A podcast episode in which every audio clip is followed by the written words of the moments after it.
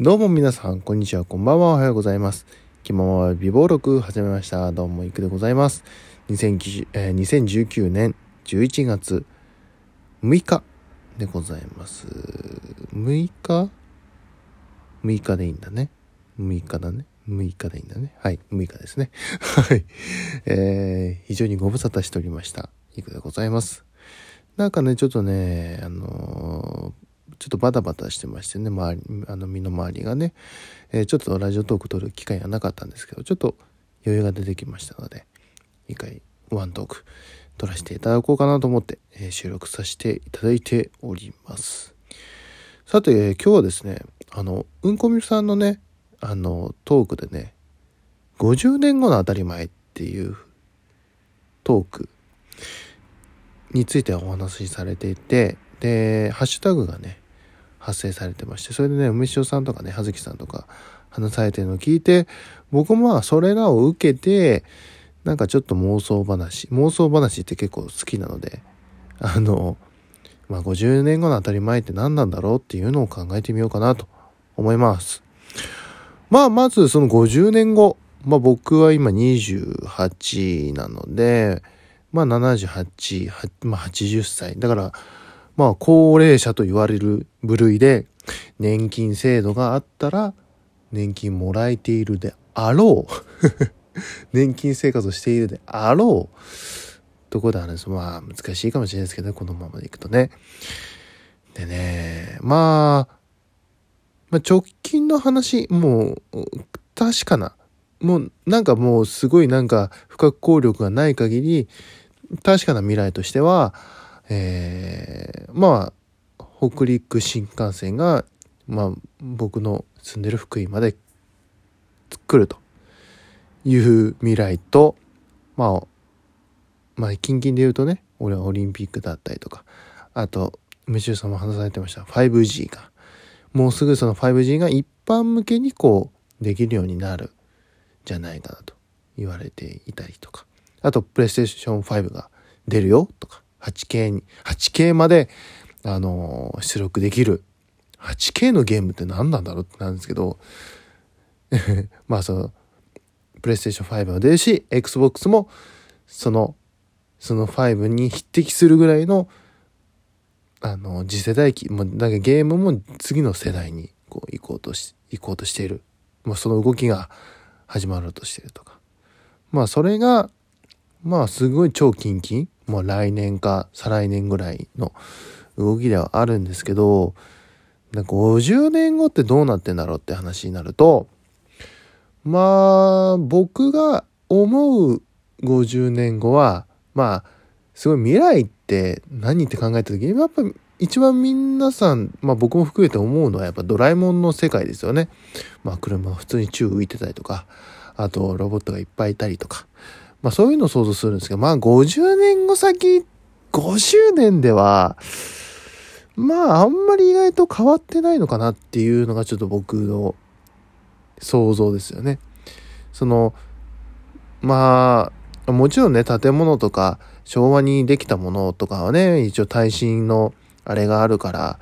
えー回収したりとか、壊されたりとかっていうの、今もう本当に福井もね、再開発っていうのが駅前を中心に、やっぱ新幹線の流れもあって、今、急ピッチで、なんかね、すごい速さで早まってるんですよね。なんで、だから古、昭和からあるビルとかがどんどん問い壊されて、で、新しいものを建てたりとかっていうのが始まってるんですけど、って思うと、今建ってる建物はとりあえず、まあ、大丈夫なものは大丈夫だと思うんですけど、まあ、まあ、平成の最初の頃に建てられたもので、なんか耐震のあれがっていう風になると、まあ、回収されてしまうので、まあそこら辺が変わってしまうのかなと。でも、その、なんだ、初平成の後半に作られた建物とかは、もうだいぶ残ってる気がしますし、それこそ、なんでしょう、ほんと最近建てられたものとかはもう絶対50年後先には絶対あるとは思うので、なんかそういう大きい災害とかね、なんかもうその自然災害でどうなんかわかんないんですけど、そういうのがない限り、あのまあ、そのまま、基本的にそのままなんじゃないかなと思って。道も、道もそうですし。もう国道なんてね、その、全部が全部、あの、コンクリート新しくなる、コンクリートっていうか、アスファルトが新しくなるとかって想像できないので、だから、身の回りの、その、今、目に見えている建物とか、そういう風景的にはそんな変わんないんじゃないかなと。まあ、そのね、さっき言った北陸新幹線来たらまあ新幹線がバーって通って、通ってるぐらいで、50年後もそ、そんなに変わってないんじゃないかなっていうふうに思いますよね。まあなんかマンションとかね、高い建物がちょっと増えてるかもしれませんけどね。うん。あとなんかその新幹線とはまた別のなんか移動手段ができてるかも。だリニアが今、えっ、ー、と、今あれですもんね、東京、名古屋でもうすぐまあ、2020年代には、まあ、開通するんではないかなというところですよね。だからリニアがもうちょっと伸びてるかもしれないです。まあ、北陸まで伸びてるかはちょっと、何とも言えないですけど。まあで、まあ、身の回りとかはそんな変わらないと。で、一番変わってるのはやっぱりインフラだと思うんですよね。それこそその通信インフラは本当に日本はすごい進んでるなっていうのをすごい実感します。だってね、あの、光とか、普通に、もう僕も最近光しましたって言いましたけど、やっぱり光を体感すると、ああ、やっぱ未来ってすげえんだなって思います。めっちゃこんな早いし、あの、ストレスがなく、で、いろんな大きいデータもすぐこう、通信できるってすごいなと思うんですよね。で、その、それが、もうすぐ 5G になって、その光ぐらいのスピードで、こう通信、データ通信ができて、もう本当に、あのー、ネットって遅延だから、ね、その、通話するにしても、音楽セッションができないぐらい遅延があるのが、それが遅延が全くゼロに近い、ゼロに近い遅延で、あのー、演奏しても、せーので演奏しても合わせられるとか、あのー、スポーツ中継でもこう、すん、いろんなアングルでも見ても時差がなく、だから遅延がなくこう見れたりとかっていうのはあると思うんですけど、だからそれが50年後先、めちゃすごいことになって、もうだから、本当に、名称さんも言ってましたけど、本当スマホ持たずに、本当に、まあ、ある人はメガネ、ある人は腕時計みたいな。まあ、ある人はもしかしたらテレビ、あの、車の中とか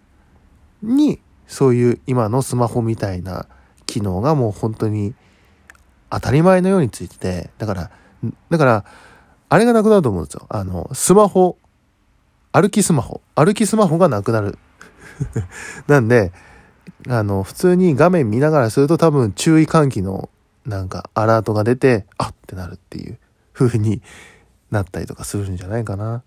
あとやっぱり自動運転ですよ。車の自動運転が、ま、全国的にこう当たり前になって、移動に関してはもう本当に、あのー、車に乗って、どこどこに、あそこのスーパーに行きたいって言えば、所要時間は何分何分です。少し渋滞していますが、渋滞を回避するルートで安全に走行してまいりますって言って、スーってこう あの、おおよその時間、その時間ぴったしにこう到着する。まあでも自動運転ができてしまうと、電車とかバスとかどうすんのっていう。まあバスとかが自動運転になったりするのかな電車とかも。なんかダイヤを組んで、